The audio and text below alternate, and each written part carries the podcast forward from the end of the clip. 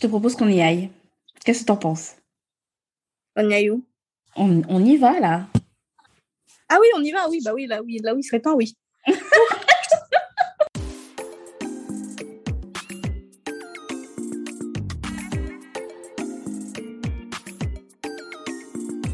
Bonjour et bienvenue sur le podcast Orema. Je suis Lauriane et vous écoutez le podcast des mamans multiculturelles, mamans d'ici et d'ailleurs, mamans mais pas que. Si vous êtes intéressé par les thématiques de la parentalité et de la transmission culturelle, ce podcast est fait pour vous. Et parce que je ne suis pas que maman, je partage aussi avec vous mes découvertes et des témoignages autour de l'entrepreneuriat et de la communication digitale, domaine dans lesquels j'évolue en freelance. Pour ne manquer aucun épisode, n'oubliez pas de vous abonner au podcast sur votre plateforme préférée. Je vous souhaite une très bonne écoute. Je pense que la nouvelle est arrivée jusqu'à vous, mais dans le cas contraire, je profite de quelques secondes avant le début de l'épisode pour vous annoncer que la boutique en ligne du podcast est ouverte.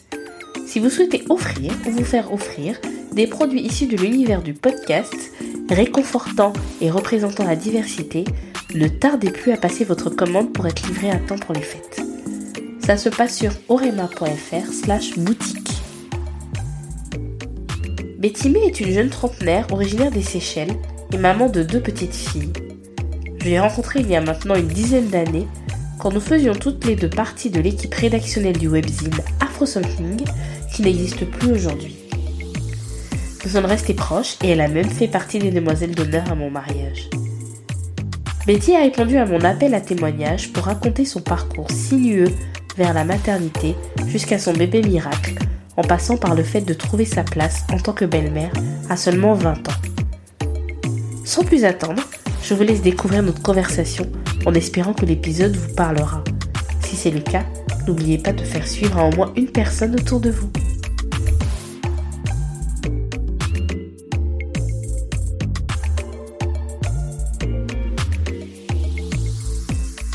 Alors donc euh, bonjour May. Bonjour. Merci d'avoir accepté. Merci d'avoir accepté mon invitation. Merci à toi de m'avoir invité. Alors, je te laisse te présenter pour euh, ceux qui nous écoutent. Donc, je m'appelle euh, Betty May. J'ai 30 ans, je suis mariée, j'ai deux petites filles et euh, je suis dans une famille recomposée. Donc, j'ai encore deux enfants supplémentaires, deux grands-enfants, une petite fille de 4 ans et un grand garçon de 21 ans. Moi, j'ai deux enfants de deux ans et demi, donc Charlotte, et Camille, huit mois. Voilà. D'accord. Donc, euh, toi, tu, tu, es, tu as fondé une famille euh, recomposée avec des enfants bonus. Euh, oui. Tu t'es retrouvée belle maman très jeune. Oui, j'avais 20 ans. 20 ans déjà. dix ans passés. Euh, alors, j'ai fondé une famille recomposée et je suis moi-même issue d'une famille recomposée également. Euh, j'ai deux petits frères. Euh, ma mère s'est mariée, puis il y a eu deux autres garçons, Yann et Karl, et ma mère est également issue d'une famille recomposée. Donc en fait, on est sur trois générations de familles recomposées. Je crois que ah, non, c'est involontaire, mais euh, je crois que c'est dans le sang finalement. C'est un, schéma familial qui s'est reproduit. Euh, et donc, parce que ça, c'est quelque chose que, que, des personnes peuvent, euh, je pense, appréhender, ne, ne sachant pas, et en, ayant peur peut-être de faire des impairs, etc.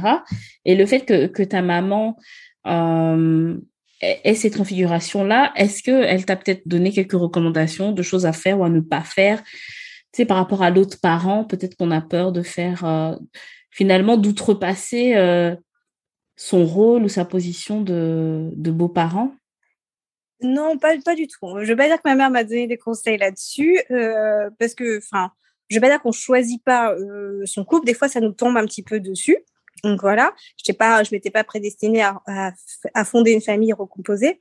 Euh, cependant, euh, je pense que chaque famille a ses propres règles d'une certaine, certaine manière, et euh, après on s'adapte. tout est question d'adaptation. Par exemple, dans mon schéma euh, familial, ma mère connaissait un tout petit peu son père, mais ne le voyait pas. Moi, dans mon schéma familial, euh, je ne connais que le nom de mon père, mais je n'ai jamais eu sa présence, donc il n'y a pas eu, on va dire, de soucis entre guillemets. Tandis que dans mon schéma familial que, j'ai créé, euh, la mère euh, est encore présente. La mère est présente, pas tout le temps, mais cependant, euh, cependant, elle est présente. Elle n'est pas inexistante comme, comme les deux schémas antérieurs. Voilà. Donc oui, il faut savoir, il fallait trouver sa place. Et c'est pas toujours évident. On va dire qu'on va marcher un petit peu sur, sur des œufs, si on peut dire ça, c'est l'expression? Oui. Euh, mais euh, voilà, chaque jour, euh, on s'adapte, c'est pas forcément délicat. Après, tout dépend aussi chaque schéma de famille recomposée est différente. on peut arriver à, à 3 ans, enfin, l'enfant peut avoir 3 ans, comme l'enfant peut avoir 21 ans, comme voilà. Moi, je suis arrivée à un âge où l'enfant de plus rentrait dans l'adolescence. Mais on s'est adapté et puis aujourd'hui, tout, tout se passe bien. Bon, des fois, il y a des petits, des petits, des petits. Il y a eu l'adolescence où c'était un petit peu compliqué, mais euh, pas pour autant. Pas par rapport à certaines histoires que, dont j'ai pu entendre où, euh, où c'était vraiment rivalité ou quoi que ce soit. Moi, j'ai pas eu le cas. Donc voilà. Mais ça se travaille. Toutes les questions de communication, enfin voilà, tout ça. Oui. Voilà. Ça a été euh, un sacré challenge. Euh, je, je, je, pense que, enfin voilà, peut-être que c'est une question de. Je pense qu'il y a beaucoup de choses. Il y a aussi la personnalité. Il y a aussi, oui, ça fait beaucoup. Ouais, de tous les membres de la famille, euh, la personnalité, le, la communication aussi, parce que il suffit que quelque chose soit mal interprété pour euh, pour que ça complique les choses. Et moi, je, je, franchement, je peux te dire chapeau parce que finalement, tu étais vraiment jeune et de voir euh, être belle maman d'un ado alors qu'on qu'on est jeune adulte. Euh, oui, exactement, c'est le terme. C'est ça. C'est pas donné à tout le monde et, euh, et tu t'es vraiment euh, super bien débrouillée. Donc voilà, bravo. Je peux te le dire parce que je te connais. c'est un travail quotidien. Non, mais plus sérieusement, oui, ça aurait pu m'effrayer, mais en fait, c'est c'est soit on saute dedans, ou enfin, soit on y va, soit on n'y va pas c'est euh, on le sait c'est c'est euh, c'est tout un bagage je comprends c'est tout un bagage familial. Et euh, je vais pas dire je m'étais pas posé de questions sur, au début mais je me suis juste laissée emporter un petit peu par par la situation et et le feeling était là à, à l'instant T et c'est comme ça que les choses se sont fait on va dire naturellement. Mmh et alors en quoi est-ce que l'éducation que tu as reçue euh, de tes parents a une influence sur celle que tu donnes à tes enfants? L'éducation. Ouverture sur le monde. Alors là, je crois qu'on peut pas être. Euh, tout à l'heure, je l'avais pas mentionné, mais euh, ouverture sur le monde. Bah, comme je l'ai expliqué tout au début, donc on est, on vient de je viens d'une génération de, de familles recomposées. de plus, je suis franco-séchelloise donc, euh, je, je, suis née aux Seychelles, puis je suis arrivée en France. Donc, j'ai une culture mixte. Euh, j'ai un schéma euh, familial, euh, je vais pas dire différent, bah, si différent, mais qui reste quand même normal. Euh, ça, ça a influencé, donc on, on en était là, la question. C'est ça en fait.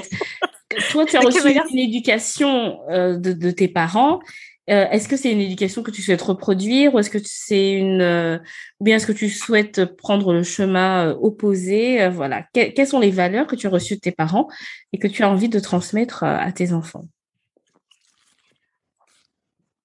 Peux me répéter la question, s'il te plaît? Bon alors tout à l'heure, tout à l'heure tu me tu me disais je vais t'aider, je vais te donner tes réponses, d'accord? Oui. Tout à l'heure, tu me disais que. Il y a eu deux questions en une. Ouais, il y, avait une notion de d'indépendance finalement, d'autonomie, oui, là, oui. d'autonomie, voilà que que tes euh, que tes parents t'avaient inculqué. Et tu me racontes aussi une, une anecdote euh, qui s'était passée avec euh, euh, ton beau papa qui est blanc et qui t'a t'a rappelé une une réalité finalement qui, qui, te concerne toi puisque tu es noir. Alors tu peux me, me redire un petit peu? Oui. Oui, euh, donc on a dit sur l'ouverture du monde, l'indépendance, et aussi le fait d'être noir, même si on a une culture mixte. Euh, donc c'était un jour, euh, ça c'était le, le, jour de mon bac. mon père m'a assis, donc mon beau-père, mais bon pour moi c'est mon père. Il m'a adopté symboliquement, j'avais deux ans, et il m'a adopté légalement il y a seulement deux ans, histoire de papier. Bon, ça, c'est un, détail à côté. Mais ce jour-là, il m'a bien fait comprendre. Il m'a s'il n'était pas euh, ton père euh, géniteur, on va dire. Oui. Il est ton père. Il t'aime comme sa fille. Voilà. tu es sa fille, quoi. Oui, je suis, je suis, euh, je suis devenue sa fille. Il est, mmh. il est devenu père aussi parce que du coup, j'étais son premier enfant. Mmh. Euh, et mais m'a bien fait comprendre que j'étais autant euh, sa fille, même si le sang n'était pas là, j'étais sa fille autant que ces deux autres garçons. Donc, je vais devoir travailler deux fois plus pour, pour, pour t'imposer dans la société. Donc, c'est un message assez percutant de sa part, d'autant plus que lui, il est blanc, mais de, de me dire, mais mon père qui est assez discret qui ne parle pas beaucoup, mais à chaque fois qu'il ouvre la bouche, euh, il, a un message très percutant. Euh, j'étais assez surprise, mais en même temps, j'étais euh, j'étais contente d'avoir un tel message de, de, sa part et de savoir qu'il m'aime tout autant que, que mes frères. Mhm. Donc voilà. Et, cette matière d'indépendance, de, je voudrais le, le, partager, enfin le, le transmettre, pardon, si c'est le bon terme plutôt, le transmettre à mes filles parce que oui, j'ai deux petites filles, et leur demander également euh, de s'imposer dans, dans, la société également. Donc, c'est un message que je souhaiterais leur, leur transmettre. D'accord. Dans Cher Jaouélé, ou un manifeste pour une éducation féministe, Chimamanda Ngozi Adichie suggère d'offrir à son enfant un sentiment d'identité. Donc, en fait, elle, dedans, elle parle en fait d'appartenance, parce que donc, elle mm-hmm. écrit à son à son amie euh, qui a un enfant et qui euh, qui, qui est donc de, de, telle ethnie, de telle nationalité, euh, voilà, qui est noir. Est-ce que ça, parce que tes enfants sont ce qu'on appelle métis, donc un parent noir et un parent, parent blanc, mm-hmm. euh, et, et, donc toi tu es ta maman, enfin tu es originaire des Seychelles. Est-ce mm-hmm. que être séchelloise ou bien avoir une identité, oui, séchelloise ou un attachement particulier euh, à l'archipel, à la culture. Est-ce que ça, c'est quelque chose que toi, tu as et que tu veux transmettre à tes enfants? Alors, mmh, oui. Tu pas en train de mentir, Mais là, non. Ok. J'ai tourné ma langue. non. Alors, euh, cette fois la euh, langue dans sa bouche avant de parler, voilà. Oui, c'était exactement ça. Mmh. Alors, j'aimerais bien offrir un, sentiment d'identité euh, aux filles. Cependant, je suis moi-même euh, embêtée parfois, sachant que, ok, j'ai la, double nationalité, mais une fois que je suis aux Seychelles, on ne me considère pas comme séchelloise. Hmm. Et quand je suis en France, on ne me considère pas comme une Française, on va je vais pas dire à part entière, mais euh, on ne me considère pas comme une Française parce qu'on me renvoie aussitôt euh, euh, au fait que oui, je suis née aux Seychelles, que je suis noire. Enfin voilà, on me, on, me, on me ramène à mes origines. Enfin, ça, ça, se reste, ça reste que sur le que sur l'apparence euh, physique. Et, euh, et pour mes filles qui sont métisses pour le coup, elles elles-mêmes, je me demande quel, quel type d'identité je peux, je peux leur donner, à part leur dire qu'elles sont uniques. Mmh euh, qu'elles sont, qu'elles sont uniques, elles appartiennent à deux pays, elles ont plusieurs cultures. Euh, en fait, je, je, m'arrête pas. des fois, je m'arrête pas à leur dire donc toi, tu es française, toi, tu es séchelloise. Je, je, leur ouvre l'esprit surtout parce que je j'ai pas envie de, leur, de les mettre dans une, dans une case. Mmh euh, sachant que quand on voulait me mettre dans une case, finalement, on me disait que c'était pas la bonne, entre guillemets. Je ne sais pas s'il y a de bonnes ou mauvaises cases. Euh, après, mes, deux enfants, ils ont eu l'opportunité de donc euh, d'aller aux Seychelles, donc euh, de rencontrer la famille, de voir comment comment on y vit, de rencontrer la famille également. Et on a aussi projet de de, de s'installer d'ici quelques années aux Seychelles. Mais là, la question aussi que se posera, c'est quand on sera aux Seychelles, comment mes filles seront seront perçues Mmh. Parce que même si elles, elles iront en étant petites, d'un jeune âge, elles vont grandir là-bas, on les, on, les, verra toujours comme, comme on va dire, des étrangères, enfin étrangères aux Seychelles. Et lorsqu'elles sont ici, elles sont françaises, mais il y a toujours un mais en fait. Hum, quel que soit le côté, euh, quel que soit le pays, il y aura toujours un mais quoi. Voilà, quel que soit le pays, quand on vient de, quand on a deux, enfin quand on a deux ou même plusieurs cultures qui, qui rentrent en compte dans un schéma on, familial, il y a toujours un mais. Hum. Donc, euh, donc la seule chose que je, que je leur dis au quotidien, c'est qu'elles sont uniques et puis on ne se concentre pas sur, euh, sur une identité à donner. Elles sont elles et puis qu'elles restent elles et authentiques. Euh, mmh jusqu'à ce qu'elles grandissent, euh, voilà, toute leur vie, quoi, d'une certaine manière. Mmh. Alors, la question suivante, normalement, c'est comment définis-tu la maternité et quelle est à ton sens la chose la plus difficile quand on est maman? Euh, Mais moi, j'ai envie de te poser une autre question. D'accord. Laquelle? Tu me fais peur? Ça te fait peur? C'est celle, en fait, de ton... du désir d'enfant, en fait. Parce que ça a été un cheminement euh, assez particulier pour toi, pour arriver à être maman. Et ça m'intéresse de t'entendre là-dessus. Alors ça, c'est un sujet euh, très sensible. Euh, alors, je suis devenue belle-mère, donc avant de devenir mère. Et le parcours pour devenir mère a été un peu pas pas compliqué, mais un petit peu quand même, un petit peu quand même. Euh, donc belle-mère à, 20 ans. On découvre à travers donc à travers mon mari euh, euh, ce que c'est d'être parent. Des fois, je me disais, ouh, ça m'a l'air très très compliqué. Mais au final, tant que ce n'était pas, tant que je ne le vivais pas moi-même, ça allait. Mais après, il fallait rentrer dedans. L'envie d'avoir un enfant s'est réveillée un petit peu, on va dire, dans, vers mes 25 ans. J'ai eu un premier enfant, en fait. Donc, du coup, j'ai eu trois grossesses. J'ai eu un premier enfant naturellement. Euh, mais euh, la grossesse n'a pas été menée à terme.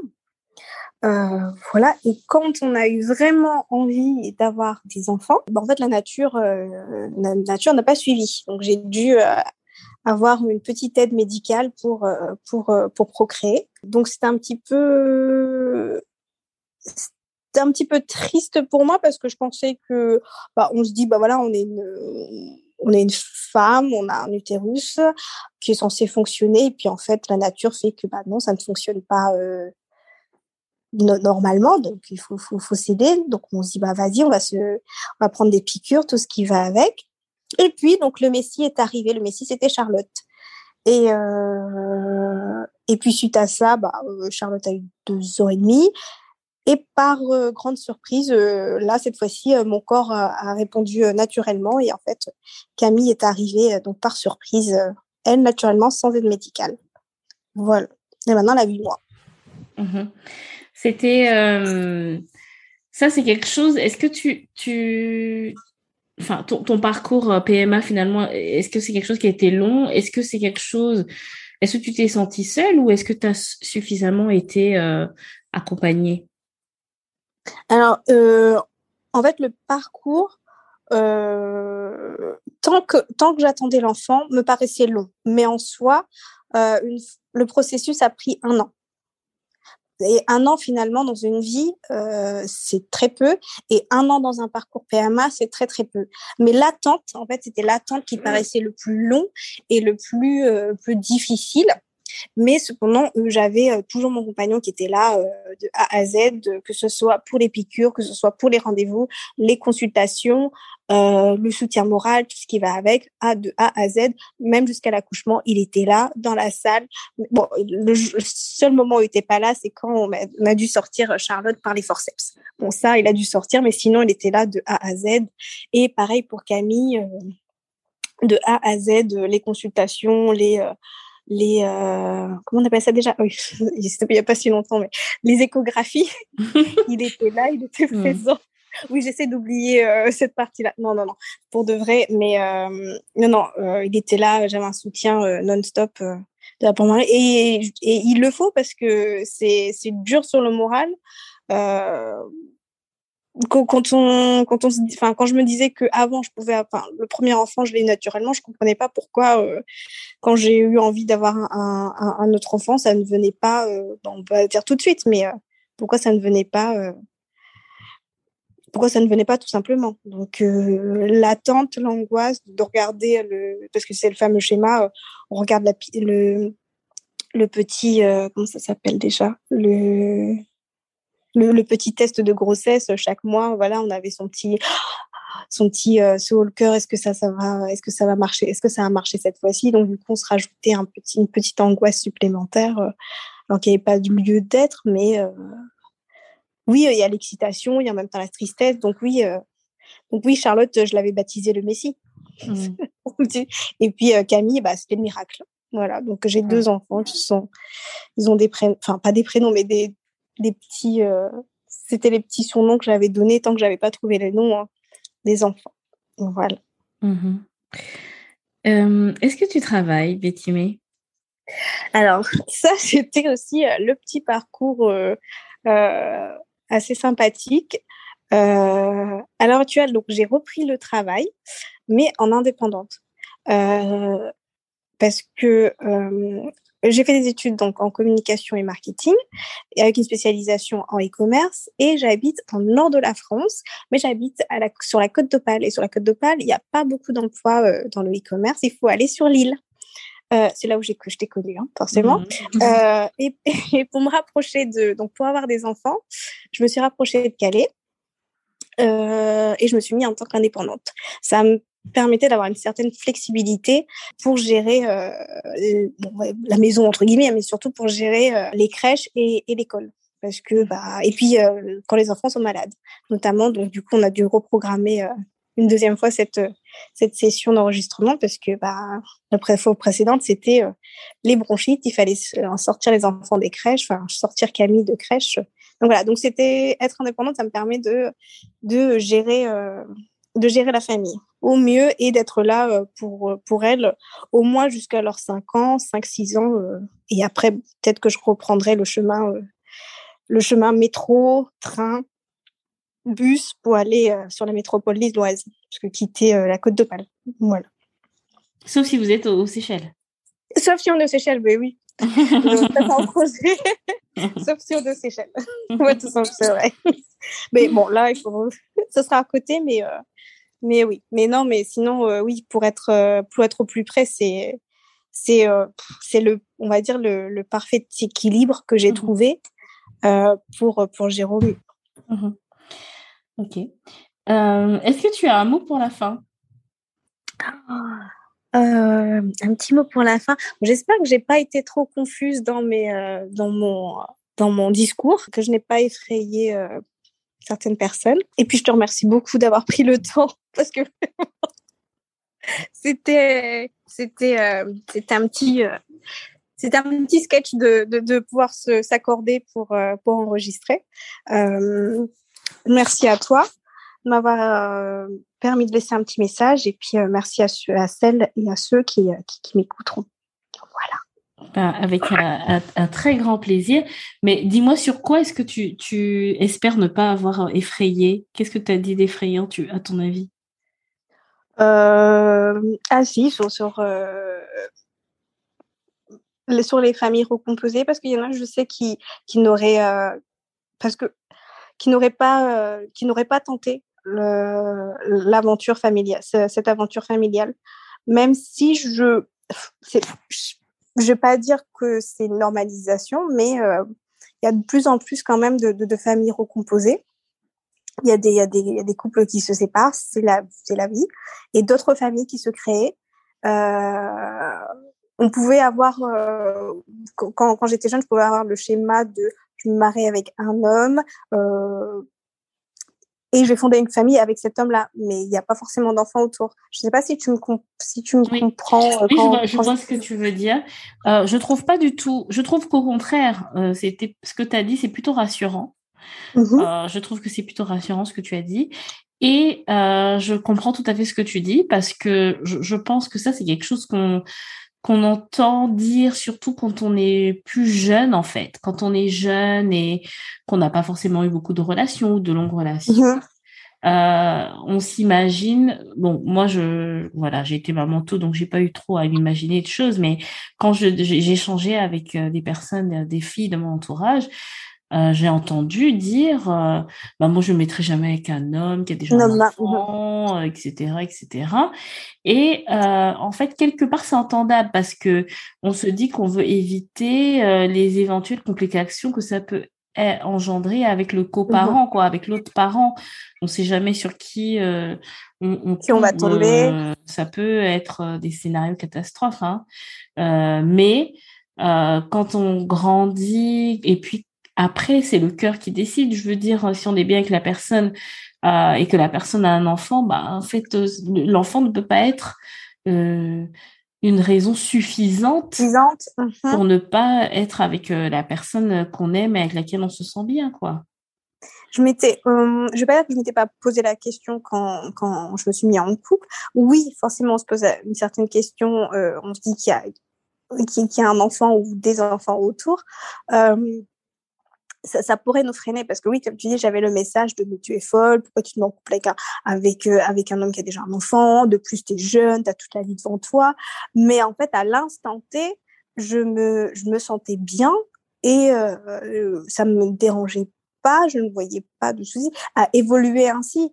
Aujourd'hui, j'ai 30 ans, euh, j'ai fondé, euh, on a fondé tous ensemble donc une grande famille. Et à l'instant T, je, suis encore bien. Donc oui, on évolue avec le temps. J'aurais pu décider de partir ou quoi que ce soit.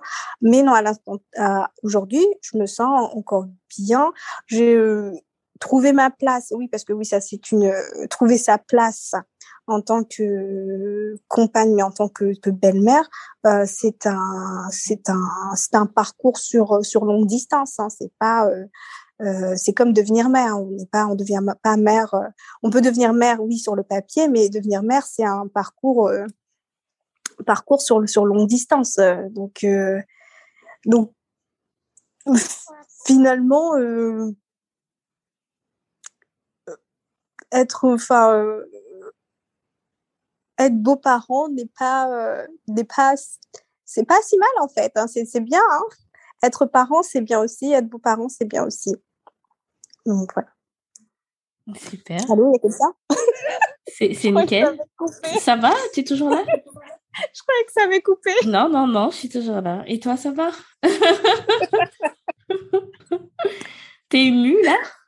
Ah, Non, euh, oui, je pourrais presque verser ma larme en fait. Euh, non, mais euh, et de plus, oui, je rajouterais ça. Euh, être beau-parent avant, ça t'apprend d'une certaine manière, enfin ça t'apprend quelques petites notions euh, avant de devenir parent euh, à, toi, à ton tour, enfin à, mon tour quoi. Mmh ne soyons pas effrayés parce que oui, on entend beaucoup de messages. Oui, maintenant j'ai la maintenant j'ai la parlotte. Hein. Tout à l'heure, je vous ai pas trop trop parlé, mais maintenant j'ai envie de parler.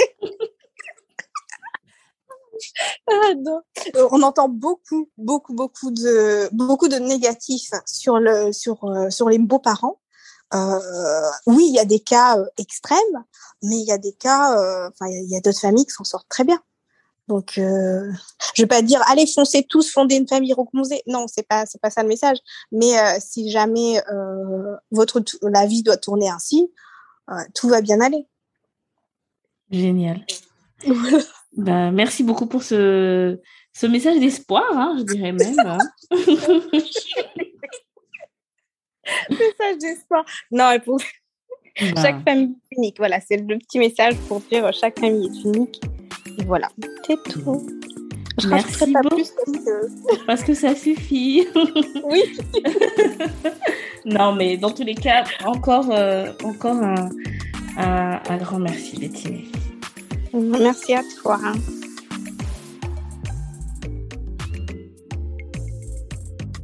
Nous voici arrivés au terme de cet épisode qui, je l'espère, vous aura plu.